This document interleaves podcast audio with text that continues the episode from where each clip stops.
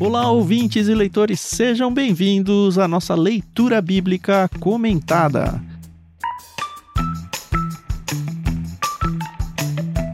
Eu sou o Thiago André Monteiro, arroba vulgutan, estou aqui com a Carol Simão e com o Edu Oliveira. Sim, o Edu Oliveira vai seguir com a gente aí no livro de Êxodo e hoje a nossa missão é apresentar o livro para vocês nesse programa que nós chamamos de Prefácio.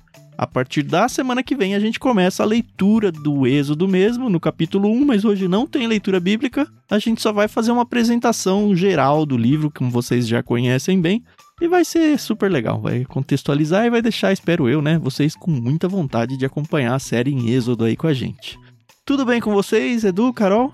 Tudo bem, pessoal? Oi, aqui é a Carol Simão e eu tô animada, mais um livro assim grande, né? Um, vai levar quase um ano aí pra gente poder passar capítulo a capítulo e vai ser bacana, porque alguns anos atrás o Edu, que tá aqui com a gente, pregou uma meditação em Êxodo e eu fiz umas anotações. E eu vou usar essas anotações no tempo devido. Se ele não usar antes, né? ah, é, verdade. Boa tarde a todos. Muito bom estar com vocês aqui. E é, é verdade, Êxodo é um, uma grande odisseia que vamos seguir aqui. Não pode falar essas coisas, né? Odisseia não, senão vai. uma saga. Pronto, uma saga. Vamos por um bom tempo aí nessa saga do Êxodo, da saída do povo do Egito. E creio que vai ser muito legal. A gente não vai fazer leitura bíblica, como a gente já disse no início do programa, mas a gente gosta de lembrar que todo o projeto acontece dentro da NVT, que a Mundo Cristão emprestou pra gente. Agradecemos a editora Mundo Cristão por isso. E a trilha sonora que a gente usa ao fundo é da pianista Maria Lídia, que também graciosamente emprestou pra gente poder usar no projeto. Agradecemos então aos dois.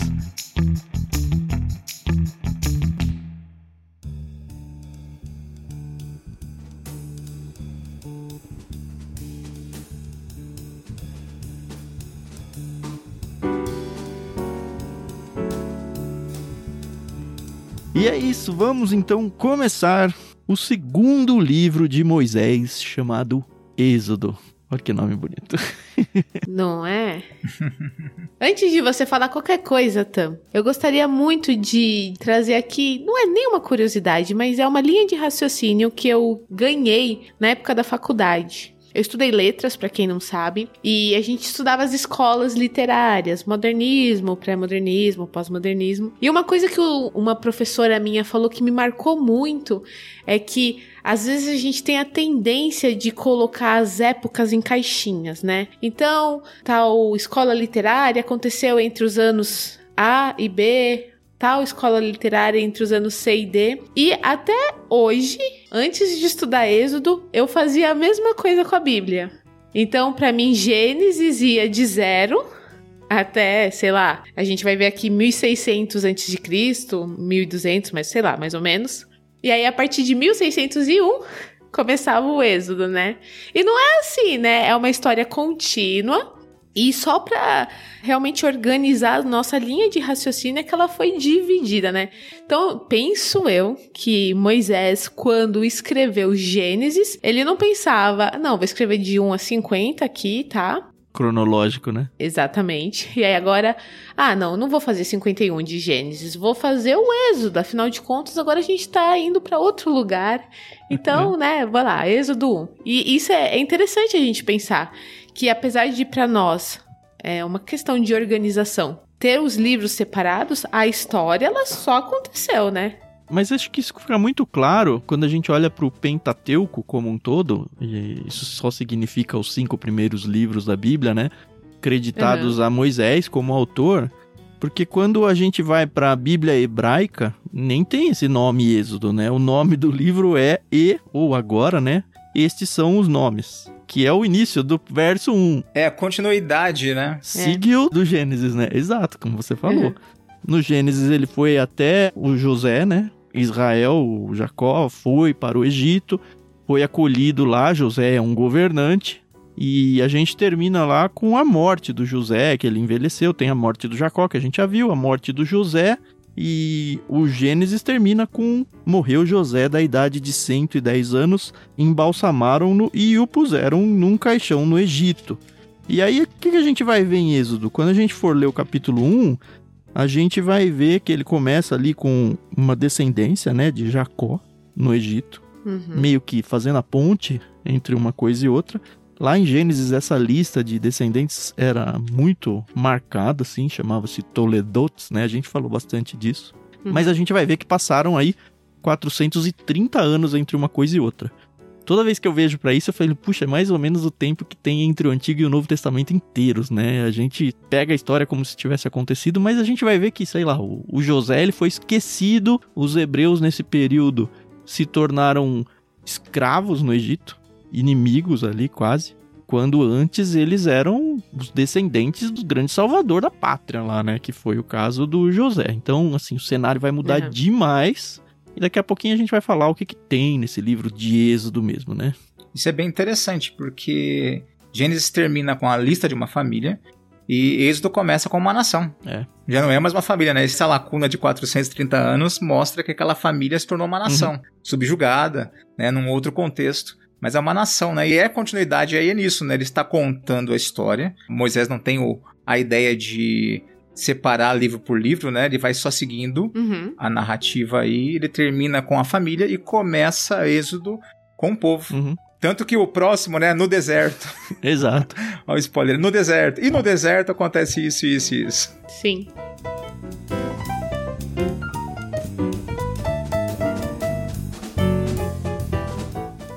E se a gente for olhar para o próprio Moisés como autor, o Gênesis inteiro é a narração de fatos que não aconteceram durante a sua vida, né? É agora que ele vai surgir na história. É Dentro verdade. do Êxodo nasce Moisés, por exemplo. Ele conta sobre o seu nascimento e sobre o seu ministério, pelo menos o início dele, não sei se o início, mas boa parte, né, do seu ministério vai aparecer aqui em Êxodo e vai continuar mais adiante nos próximos livros do Pentateuco. Mas agora ele entra na história. Antes ele só tava meio que estendendo a toalha da história aí pra falar, ó, tá, como é que eu vou surgir aí. Lembrando que não é uma história de Moisés, tá? É a história dos hebreus, dos judeus aí, seja lá o nome que você quiser dar pra esse povo, na época ainda se chamavam hebreus. Exatamente. É um desenrolar muito interessante isso, desse povo, né, dessa família que se torna um povo que traz um pouco de receio para os egípcios, né, de ver a grandeza, o crescimento deles e fala assim, opa, eles aí vão nos trazer perigo. então vamos subjugá-los. É, então, isso era uma coisa interessante, porque o livro de Gênesis, a gente vê a criação do mundo, o jardim do Éden. Passamos ali por vários locais, né? E a gente passa pelo Egito, né? Mas é muito rapidamente ali com Abraão, né? Tem até a história lá do faraó, né, que se apaixona por Sara, etc. Uhum. Mas agora a gente vai conhecer costumes, a gente. Tudo bem que a gente viu um pouco disso com José, mas mesmo assim o foco ainda não era o Egito, e sim José. Uhum. Mas agora a gente vai conhecer o Egito, né? A gente vai. Parece que a gente tá viajando para realmente aquele país, aquela nação. E sei lá, o livro de Êxodo para mim, eu que faço as artes, né, do LBC, sempre me remeteu assim a cores quentes, né? Deserto, sol, areia e não era bem assim, né? Era um- uma nação muito, muito próspera, né? Tinha ali o Rio Nilo, Sim. Enfim, era bem diferente do que a gente imagina ser, né? É, foi o auge do Egito aqui, né? A gente tem a questão da datação, que eu acho que a gente tem que pisar um pouquinho, daqui a pouco eu volto a falar sobre isso. Mas é muito claro que aqui o Egito é a grande potência do mundo, é a grande nação do mundo. E tudo tá acontecendo ali, né? Acho que vale a gente mencionar, hoje em dia, se você for estudar ah, quando que o êxodo aconteceu, você vai encontrar duas linhas de pensamento aí, duas linhas entre os estudiosos. Normalmente, os mais tradicionais ficam com a data do êxodo em 1446, 1445, ali 1440, né, nessa década aí. Uhum. E aí, como que eles vão se embasar com isso? Eles vão olhar outros textos bíblicos que vão meio que corroborar essa data. Então, eles vão fazer contas com coisas como Jefté falando que o povo já estava na terra há 300 anos lá em Juízes. Isso, ele menciona isso em Juízes, né? 11, 26. Isso mesmo. A gente tem, por exemplo, uma menção de. Assim, ó, a escritura data o quarto ano do reinado de Salomão, quando ele começou a construir o templo, cerca de 996 até 65, como 480 anos depois do Êxodo. Isso você vai encontrar em 1 Reis 6, logo no início do capítulo. Isso. E aí, enfim, é fazer conta, né? E aí você cai justamente nessas datas aí, 1440 e alguma coisa. Eu, uhum. pessoalmente, acho que é mais fácil acreditar nisso. Sim. As cidades que é mencionada no primeiro capítulo, não vamos entrar aqui, né? Demonstra um período. Se você joga para o período tardio, ou para o anterior também creio, né? Um 446 ou um 445, você vê essas cidades que os judeus construíram no norte né, do Egito, e não tem nenhuma menção da 18ª dinastia egípcia, que foi a posterior, né? Sim. Então não faz sentido, não faz sentido algum uma construção de um povo subjugado não fazer uma menção nas escavações, na arqueologia daquele período, uhum. inclusive colaborando para esse período anterior que o Egito vivia, os 400 anos, né, mais ou menos ali, ele estava vivendo sob uma invasão, né? A invasão dos Ictus. Exato. Bom, mas você vai encontrar uma galera aí que acredita que o êxodo aconteceu em 1260, era isso? Isso. Tentando encaixar o Ramsés na história aí, né? O Ramsés, na verdade o Ramsés ele aparece no texto, né? Esse que é o, o problema. O nome Ramsés aparece. Mas eu acho que é muito fácil a gente conciliar as coisas, e a gente já viu isso, por exemplo, na cidade de Dan, que também tomou um nome lá, ele tinha um outro nome, e aí você fala, ah, como que a Bíblia falou Dan e essa cidade ainda não tinha esse nome? simplesmente como uma atualização de algum escriba muito tempo depois, porque o nome ficou tão famoso que para as pessoas que estavam lendo os manuscritos daquela época, eu falei, ah, vou pôr Dan aqui porque é o que as pessoas vão entender. Então a região tá certa e aí eles só colocam Ramsés lá porque hoje quem tá lendo entende Ramsés e não entende mais o termo anterior, que acabou se perdendo. É o jeito que eu concilio as coisas porque eu acho que a briga para defender 1200 e alguma coisa é muito mais pesada do que a briga necessária para defender 1400 e alguma coisa. Muda assim, pro nosso objetivo aqui no LBC, de verdade meio que tanto faz, né? A gente quer ler a Bíblia e tirar lições e princípios para as nossas vidas, entender o todo. Mas é interessante a gente, no mínimo, mencionar que existe esse tipo de dúvidas aí entre os eruditos.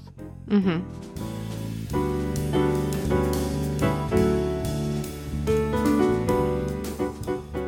Eu acho que é importante a gente falar sobre o que fala o êxodo, né? Para nós aqui no Brasil, a palavra êxodo é super comum e a gente meio que aprende na escola, que é quando uma pessoa sai da sua terra natal, do seu habitat natural, e migra para outro local, né? Então tem a, o êxodo rural, que a gente aprende na escola tal. Eu não sei se outras nações com a língua portuguesa se tem o mesmo sentido. Mas aqui no Brasil a gente meio que subentende, né? Que Êxodo realmente é a saída. Esse título Êxodo, ele aparece tanto na tradução famosa, né? Vulgata, que é em latim, quanto Sim. na Septuaginta, que é o Antigo Testamento traduzido para o grego. Nos dois, ele usa esse título Êxodo. Só a Bíblia hebraica mesmo, que por tradição usa as primeiras palavras do primeiro verso como uhum. o título, e aí acaba saindo como. São esses os nomes que Assim, faz algum sentido, mas Êxodo é muito mais interessante, porque vai contar pra gente a história da saída do povo do Egito. Sim. A fuga, né?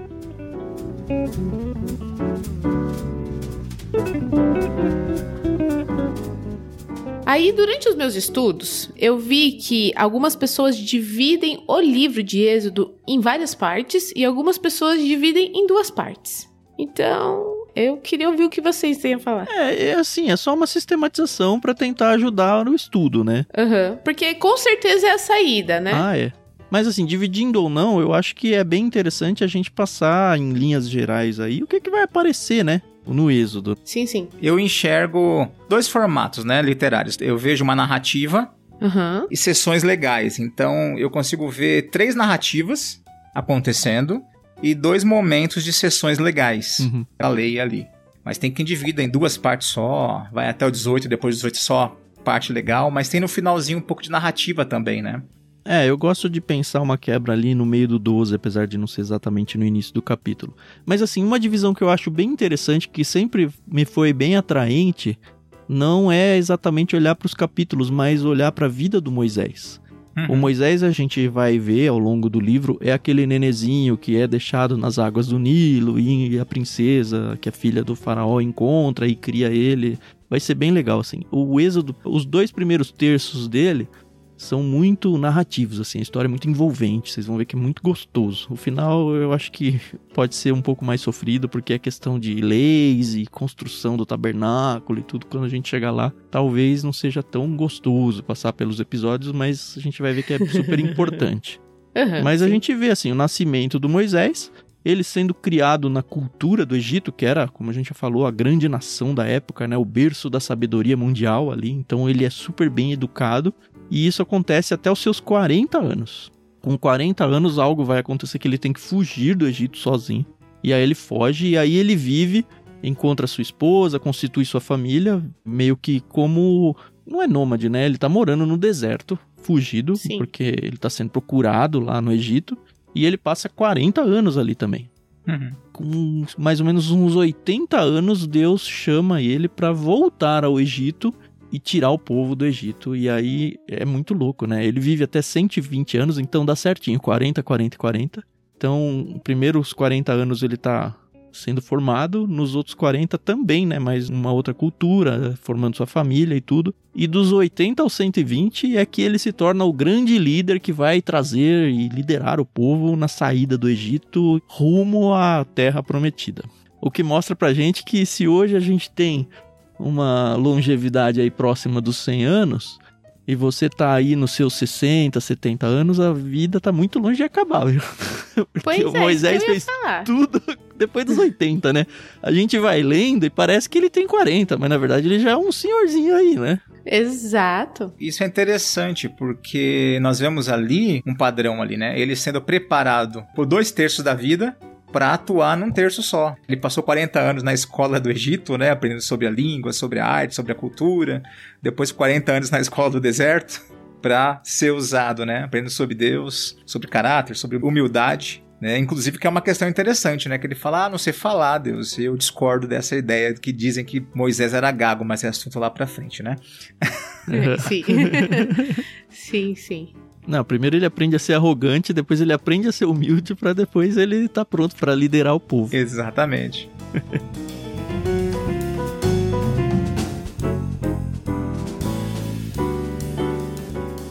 o livro de Êxodo eu acho muito interessante porque, aliás, desde o final de Gênesis, quando nós entramos, desde Abraão, mas quando, em especial de José, nós vemos a vida de José indo para o Egito e o livro de Êxodo como um tratado sobre a providência um tratado sobre Deus se fazendo presente na história, em todos os aspectos. Eu acho bem interessante uhum. isso. Bom, mas o que, que a gente vai encontrar aí, Carol? Você quer passar um panorama maior, não? Sim, então, eu tenho um livro muito bom que se chama Fazer Propaganda aqui. Não, não fomos patrocinados, mas eu vou fazer propaganda. Como ler a Bíblia livro por livro, um guia confiável para ler e entender as escrituras sagradas. É da editora Thomas Nelson Brasil. Eu já falei dele em outras gravações, mas realmente eu acho que ele é um panorama bem completo dos livros. E aqui ele traz várias divisões do livro de Êxodo, que eu, entendi o que eles fizeram, tá? Então, ele divide do 1 ao 20, que é aquela primeira narrativa, onde a gente vai conhecer e tal, né? Depois ele vem com a série de leis, do capítulo 21 ao 24. Depois, é, aquelas instruções dos utensílios do tabernáculo, tal, uhum. que vai do 25 ao 31. Depois tem aí uma narrativa, que são três capítulos, 32, 33, 34. E aí ele repete nos capítulos 35 a 40 todas aquelas instruções que eles já deram. Só que dessa vez a primeira vez foi na teoria e agora vai ser tudo na prática, né? Então, Deus falou o que eles tinham que fazer e agora que eles fizeram, como vai funcionar, né? E aí até fala aqui, os detalhes dessa narrativa repetitiva pode servir para desmotivá-lo, a menos que você os tenha no contexto do quadro geral. Ah, isso a gente vai fazer bem no LBC. Uhum. Vocês podem ficar tranquilos. Assim, eu garanto Exato. que o Êxodo é um livro muito legal de ler. Eu sempre leio esse livro sim. muito empolgado.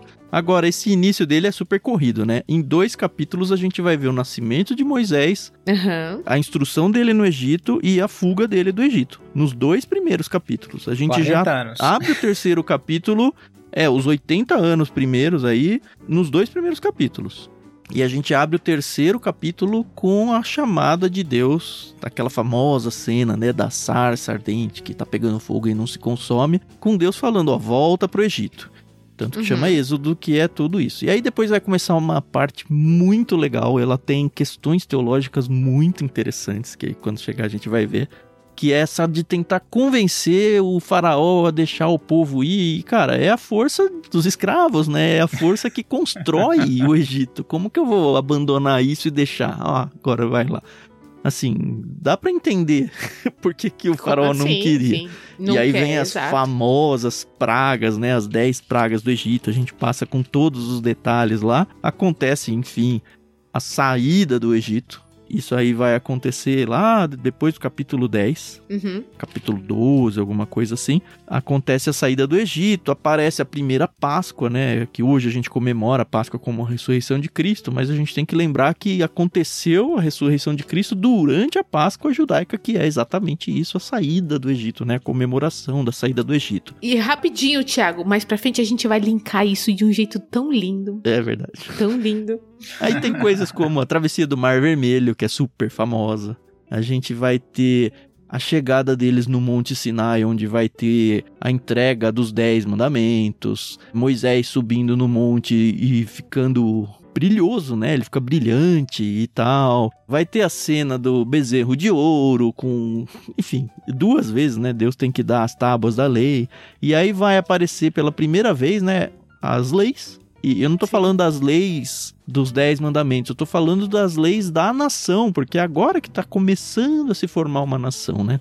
Tem uma frase muito interessante do Warren Wiersbe, que eu pincelei aqui, e eu acho que ele matou a pau. Ele diz o seguinte: Êxodo nos revela como o Senhor tirou o seu povo do Egito e o Egito do seu povo. Que eu acho que é a parte mais difícil. Porque assim, a gente tem que pensar que esse povo ele foi formado no Egito. Não existia Exato. povo. O Edu abriu falando isso. Não existia povo. Ele foi formado no Egito. Então toda a cultura dele é egípcia, politeísta. Então de repente chega um cara louco que fala: olha, só existe um Deus e esse Deus veio libertar vocês da escravidão. A gente vai passar por isso. Então tem toda essa questão de convencer o povo de que aquele Deus do Abraão, lembra do Abraão? É óbvio que eles têm é, a memória de alguma forma registrada disso, mas eles nasceram como nação ali, eles só conhecem ser servos. Escravos, né? Eles só conhecem a cultura politeísta do Egito, eles estão acostumados com aquilo e de repente, olha, tem uma possibilidade da gente sair. Então Deus precisa ensinar para todo o povo quem é Deus. Ele vai fazer isso em primeira mão com os dez mandamentos e em segunda mão ele vai falar: agora que vocês são uma nação, a gente precisa conversar sobre leis civis, sabe?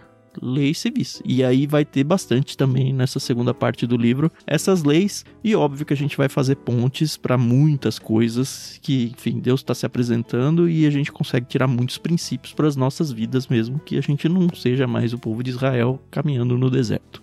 Vai aparecer o maná, coisa legal também. Assim, é o início de muita coisa na Bíblia.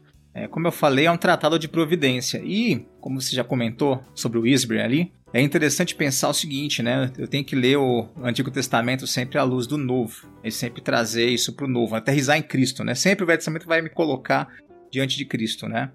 Uhum. E aí tem uma coisa interessante na narrativa ali, que parece que nem sempre tá claro, mas é Deus tirando o povo do Egito, depois Deus trazendo para o povo como funciona o relacionamento com ele, e Deus se apresentando, apresentando seus atributos. Né? O Êxodo ele mostra soberania de Deus, santidade, justiça, graça, né? sua autoexistência.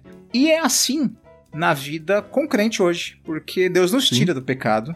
Primeiro ele tira a gente. Depois nós somos transformados, nós somos formados, nós o conhecemos como ele é de fato. E passamos a, a experimentar o que é andar com Deus da maneira que ele quer, né? Não da nossa maneira. Né? E esse processo é, é bem interessante, como você falou mesmo, de tira eles do Egito depois tem que tirar o Egito deles. Mesma coisa, Deus nos tira do mundo e depois começa o trabalho de tirar o mundo da gente. É verdade. Tá vendo porque é bom você estudar a Bíblia? Porque você vai pegando essas nuances. Eu adoro, adoro isso. Você vai pegando essas nuances, né? Porque no final, da, no final das contas a gente fala, né? O povo de Israel era um povo reclamão, nunca estava satisfeito, né? A gente vai ver toda essa, essa saída miraculosa, né? Que aconteceu com eles. E só sabiam reclamar, reclamar, reclamar. E aí, quando a gente olha pra nossa vida. é igual. Nada Pior diferente. até. pois é. Nada de novo debaixo do sol, né? Pois é. é. Ainda bem que Deus é misericordioso. É.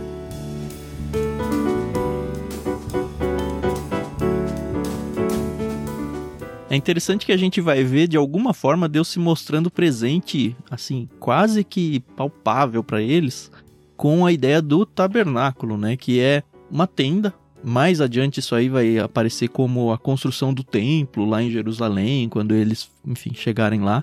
Mas já que eles estão em peregrinação pelo deserto, não dá para ter uma edificação. Então eles constroem uma tenda que recebe a presença física de Deus. Essa parte é muito bonita. A gente vai ver até instruções de como fazer essa tenda, as coisas que tem que ter dentro dela e tudo. Uhum. Se você lê desinteressado, é uma parte mais chata. Agora, se você lê interessado, tem muita coisa legal pra gente trazer dali.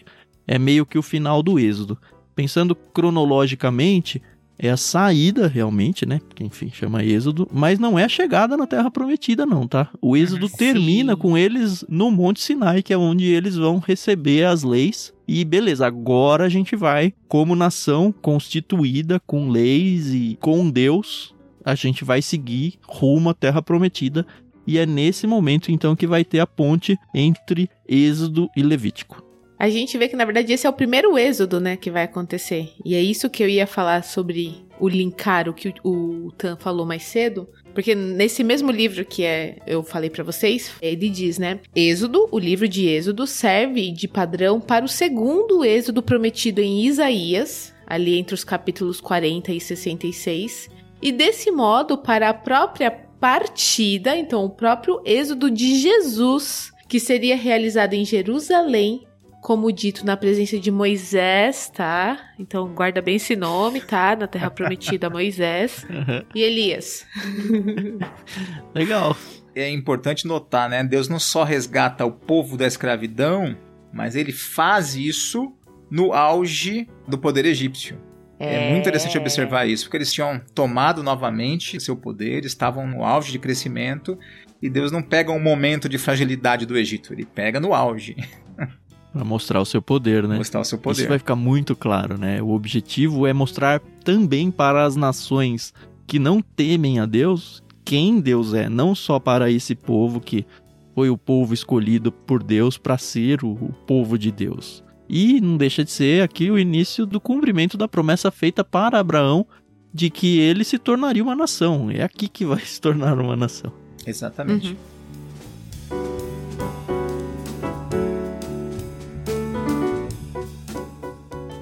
E é interessante, vai passar do êxodo, né? Mas eu fico imaginando, né? 40 anos, pulamos um pouquinho, né? Parte depois do Sinai, mas o povo dando volta no deserto ali e as nações ao redor olhando.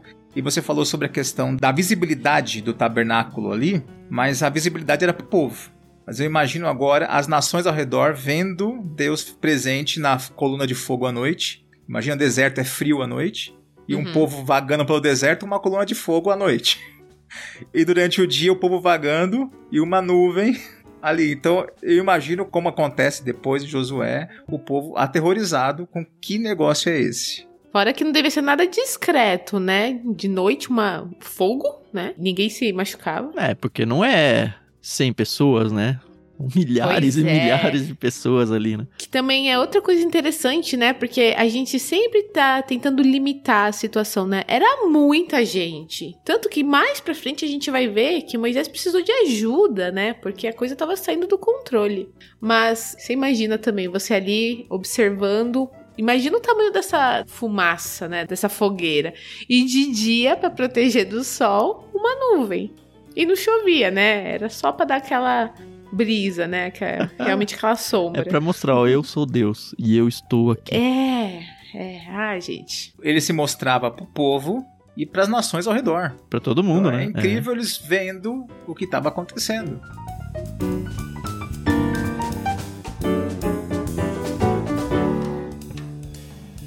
Uma coisa que eu acho legal é que Moisés é o autor do livro, Deus falava diretamente com Moisés, nós vamos ver isso, mas ele não é, assim, o protagonista, né? Porque a gente vai conhecer Arão, a gente vai conhecer outras pessoas que foram fundamentais na criação da nação, das leis, no sentido de pôr em prática, da constituição ali, sabe? Uhum. Então, isso que eu acho bacana, né? Porque vai ter essa divisão bonitinha, então ele não é aquele herói supremo que vem. Como que é o Ex Machina? Deus Ex Machina. Deus Ex Machina, isso mesmo. ele não é o Ex Machina, ele não é o Gandalf, entendeu?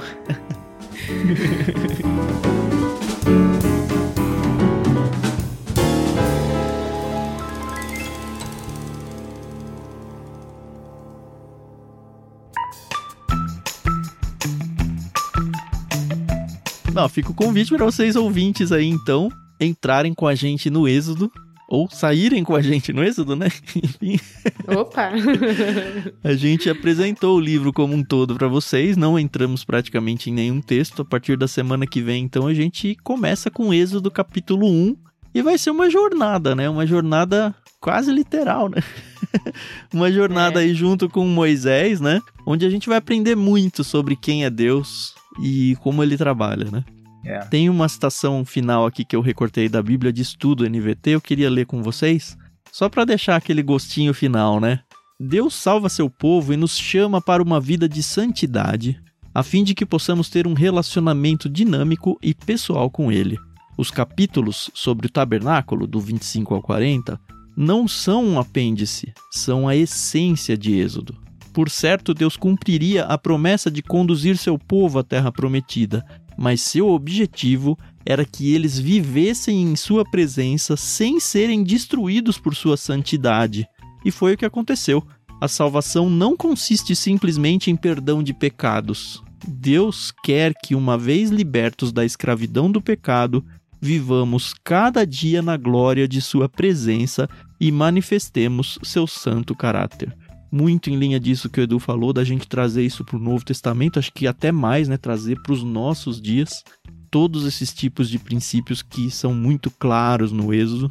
E eu acho que é uma toalha que nós estamos estendendo para que a gente consiga seguir depois lendo melhor o resto dos livros da Bíblia. Assim. É, a gente está conhecendo a, o início da história, a gente já conheceu no Gênesis, e aqui o início da história da nação de Israel que é o início da nossa história de alguma forma, né? Então, tantas coisas que vão aparecer no Novo Testamento fazem referência a partes do Pentateuco, então é muito importante que a gente de fato aprenda bem sobre isso para que a gente aprenda bem quem é Deus e como a gente pode se relacionar com ele. Isso aí. Então é a vez de vocês passarem adiante esse áudio e convidar pessoas para passearem aqui no Êxodo junto com a gente, tá bom? Missão dada, espero que seja missão cumprida, hein? Amém, amém. Nós vamos entrar nesse ensaio teológico, né? George Knight fala ensaio teológico em forma de narrativa. É o meu preferido, viu? Eu prefiro textos assim, onde a gente aprende teologia dentro da narrativa, do que textos expositivos, vai? onde a gente tem a, a doutrina nua e crua, sabe? Uhum. Talvez não seja tanto conteúdo em relação à quantidade de texto lido, mas eu, pelo menos, aprendo muito mais dentro das narrativas do que nos textos dissertativos. Mas cada um, cada um, né? Eu acho que a Bíblia ela é bonita, é suficiente, perfeita o suficiente para ter de tudo. A gente vai passar um texto bem legal aí.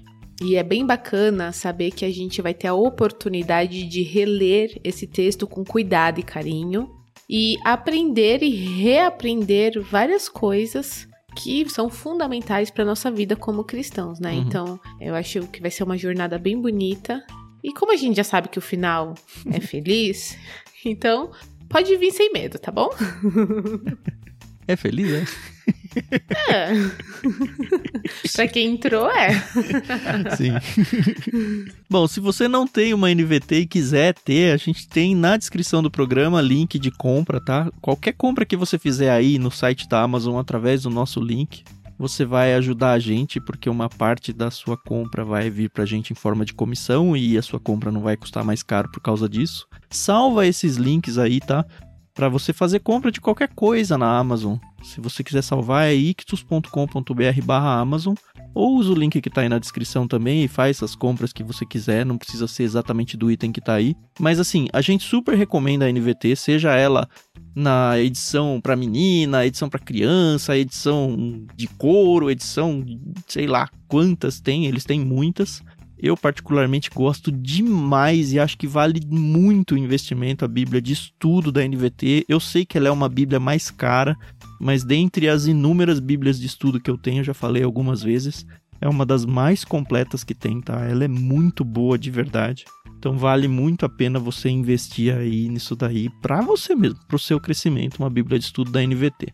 Mas enfim, eles têm edições aí de tudo quanto é jeito e para todos os bolsos. Eu recomendo realmente que você tenha uma NVT na sua casa aí e leia assim o êxodo tanto nela quanto na versão que mais te agrada, não tem problema algum se você quiser se envolver financeiramente com o nosso projeto missionário, né? Porque o LBC é um projeto missionário que visa levar as escrituras pela internet para sei lá onde Deus quiser, né? Muita gente fora do Brasil, inclusive, acaba ouvindo. Então, se você, como pessoa física, ou se você, como líder aí na sua igreja, quiser apresentar o LBC para sua liderança e falar, ó, oh, vamos abraçar eles como um projeto missionário, a gente, como igreja, seja muito bem-vindo, tá? A gente tem igrejas que já fazem isso. E de fato a gente realmente precisa muito desse apoio de vocês para continuar existindo. É um projeto que dá bastante trabalho para a gente, vocês devem imaginar. Não só a parte de estudo, mas gravação, maquinário, edição, enfim, são custos elevados que a gente tem que arcar aqui e entregar um material de qualidade e de graça para tanta gente ter acesso às escrituras e a conversas bem interessantes. Então, se você puder fazer parte disso e se envolver com a gente, acessa lá catarse.me/ictus. Obviamente está na descrição do programa também. Tem também na descrição do programa a nossa chave Pix, se você quiser fazer algum tipo de doação avulsa ou quiser fazer as suas doações regulares via Pix, não tem problema algum também. O importante é você estar com a gente dentro daquele valor que você puder dispor, tá? Você não precisa se comprometer com um valor mensal caro nem nada do tipo. A gente só quer realmente que você faça parte desse projeto missionário junto com a gente, tá? A gente produzindo conteúdo aqui e vocês mantendo esse conteúdo viável para que a gente realmente consiga chegar até o final da Bíblia, se Deus quiser, e a cada mês alcançar mais e mais vidas. Semana que vem, então, a gente vem com muita alegria, muita expectativa aí em começar mais um livro bíblico. Êxodo está chegando. Tchau, tchau e até mais. Tchau, tchau. Isso aí, pessoal. Muito obrigada pela paciência e audiência. A gente se ouve no próximo episódio. E orem por nós. Até semana que vem. Próximo capítulo. Ou primeiro capítulo.